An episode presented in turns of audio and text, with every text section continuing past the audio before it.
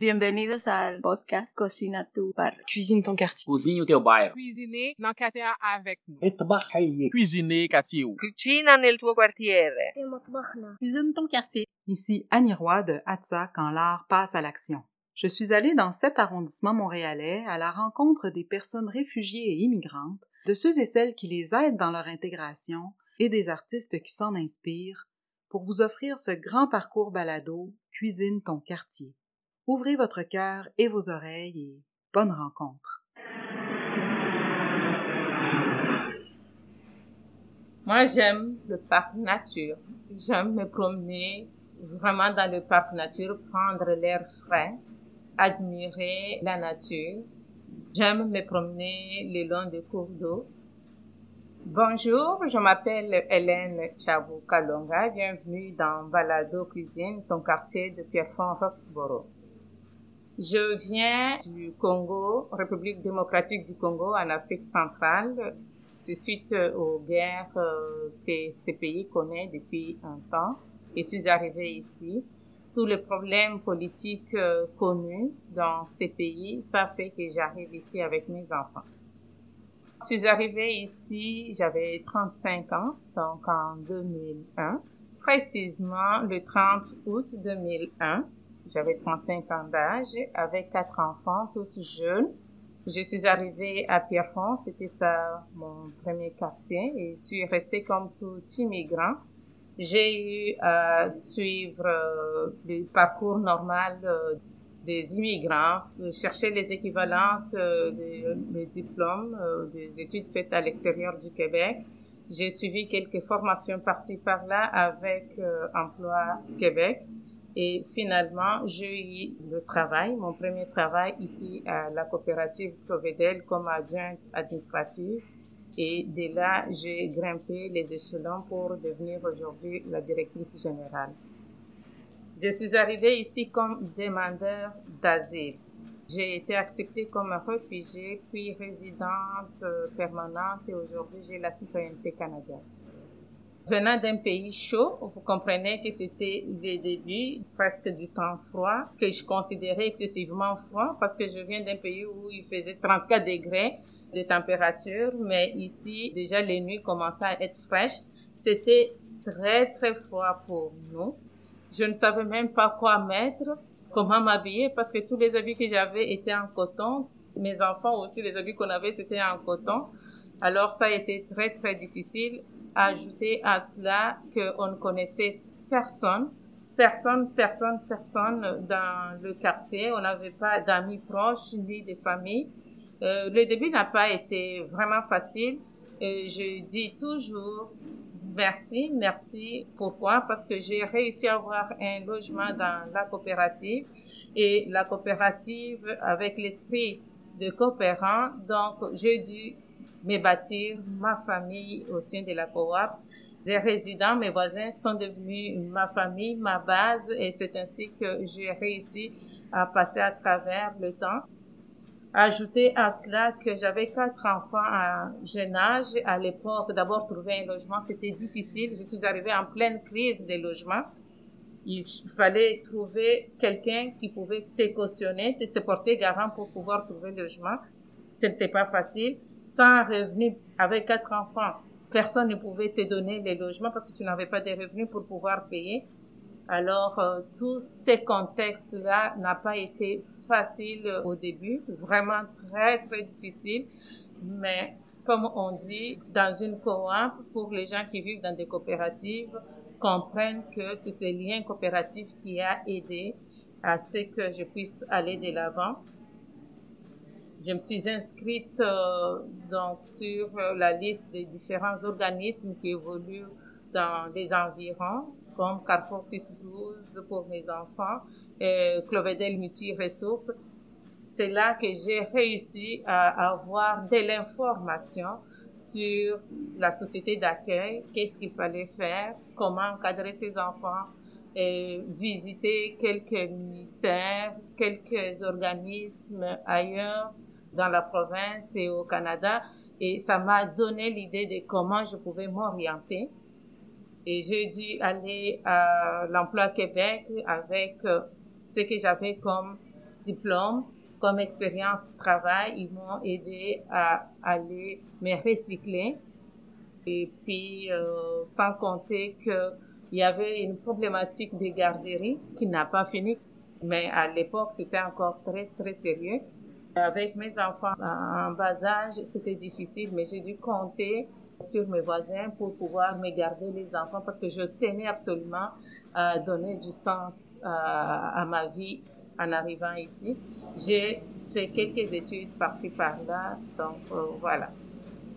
La coopérative d'habitation village Covedel, comme le nom dit, c'est une coopérative d'habitation dont l'objet est d'offrir à ses membres un loyer salubre à un coût euh, moindre. Essentiellement, ici, c'est un coin où il y a beaucoup d'immigrants, beaucoup, on a à peu près 55 nationalités différentes qui sont réunies ici. On vient de plusieurs origines, on a de croyances différentes.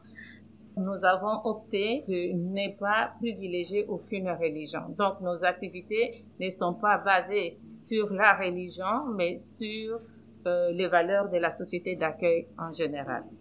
C'est une société laïque. Qu'on soit musulman, qu'on soit catholique, qu'on soit chrétien, ce n'est pas ça qu'on prend en compte. On prend en compte la laïcité. On essaie à vivre ensemble en respectant la religion de tout un chacun. C'est cela. Donc, on est parti de là. On offre le logement à ceux qui viennent d'arriver parce qu'on sait que c'est une problématique ici. On ne peut pas parler d'intégration si la personne n'a pas un logement. On a opté de pouvoir offrir le logement aux immigrants, d'autant plus que quand ils arrivent, ils ont beaucoup d'enfants et c'est trouver un logement avec autant d'enfants ça un revenu consistant est vraiment difficile. Parce que moi, je suis passée par là on a opté de pouvoir offrir ces logements à un moindre coût à ces familles euh, qui viennent d'arriver. Chaque pays d'origine a sa façon d'élever les enfants, a sa façon de se tenir en famille, la hiérarchie dans la famille, mais on essaie ici de prioriser les lois du pays. Les enfants ont leurs droits, les femmes aussi ont leurs droits comme égales à l'homme on essaye, dans la mesure du possible, d'expliquer à ceux qui viennent d'arriver ces valeurs-là. Quand il y a des conflits, comme on est dans une coop, donc on est souvent euh, au courant des conflits qui peuvent naître dans les foyers, on essaye d'expliquer à la femme c'est quoi ses droits et on essaye d'expliquer aussi à l'homme c'est quoi ses obligations en choisissant le Québec comme pays d'accueil et de cette façon qu'on évolue. Nous avons une réunion d'accueil que la coopérative organise officiellement où on présente les savoir-vivre en coopérative. À cette réunion, on présente brièvement les droits et les devoirs de tout un chacun. La coopérative comporte actuellement près de 900 logements. On a 118 immeubles ici et selon Statistique Canada, on tourne autour de 4000 résidents. Quand je suis arrivée, la coop avait 243 logements et on y est allé progressivement en achetant quelques immeubles et on est rendu aujourd'hui à près de 900. Le perspective d'avenir, je pense, rendu à, la date d'aujourd'hui, on préfère d'abord s'arrêter là parce que au fil des années, on a eu à beaucoup faire à Clovedel. Je vous ai dit qu'on est parti de 243 logements pour près de 900 aujourd'hui. On a dû travailler sur l'implantation des garderies et des CPE qu'il n'y avait pas ici. Vous comprenez, avec une population de près de 4000, il y a beaucoup d'enfants ici. Les gens n'avaient pas de garderies ici, proches, pour pouvoir placer leurs enfants et aller travailler. La coop a travaillé dans ce sens et on est aujourd'hui rendu à quatre garderies dont des immeubles qui ont été convertis en, CPE. On a un centre euh, Maison Caracol qui est un centre du docteur Julien pour la pédiatrie sociale. Pour le moment, je pense, on est rendu là. On a beaucoup à apprendre hein, sur euh, le plan environnemental parce que c'est un domaine qui est en continuelle euh, progression. On a eu un plan de reboisement parce que nous sommes entourés par le bois de liesse L'année passée, on a dû replanter tellement d'arbres dans le quartier. Donc, ça va contribuer à l'environnement. Et on a encore un plan de continuer dans ce sens-là sur une partie qui est restée. Mais pour le reste, c'est en réflexion parce que on vient de points différents et on n'a pas toujours la même sensibilité par rapport aux problèmes d'environnement. Alors, euh, c'est en réflexion continuelle au niveau du conseil d'administration pour pouvoir amener euh, cette population-là à agir dans le respect de l'environnement. Ce que j'ai amené, c'est d'abord les valeurs de la famille moi, je me dis, une société sans famille, c'est voué à l'échec. S'il n'y a pas déjà cette unité au niveau de la famille, je ne vois pas comment on peut former une unité plus loin s'il n'y en a pas au niveau basique qui est la famille. Je tiens et je continue à inculquer cette unité au niveau de la famille. La deuxième, c'est pareil. Donc, je ramène aussi cette valeur au niveau de la communauté. Savoir compter sur son voisin et ça, ça a été renforcé aussi par mon milieu de travail, mon milieu de vie, qui est la coopérative. Comme on dit, l'union fait la force. Donc, si on est isolé, on ne peut pas aller plus loin que le bout de son nez. C'est en s'unissant aux autres qu'on peut espérer accomplir des grands projets. J'aime beaucoup cuisiner, personnellement mais j'adore les plantains, le banane plantain. Et j'adore les pondous. C'est quoi les pondous? C'est un légume, c'est sont de feuilles de manioc pour ceux qui, connaissent euh, le plant de manioc. Ça, je les prépare comme légumes. Même mes enfants, si je dois préparer africain, ça ne doit pas manquer ces deux choses-là. Ils raffolent. Merci, merci à tout le monde de, nous avoir écoutés. Ce que je peux dire pour conclure, c'est que je dis toujours merci à cette société d'accueil qui nous a donné la possibilité d'évoluer et de toujours conserver notre culture.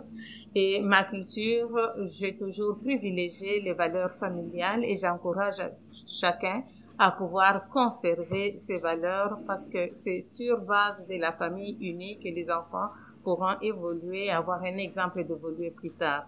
Et je dis toujours qu'il faudrait rester unis parce que l'adage dit l'union fait la force et sans cette union, on, est fragilisé.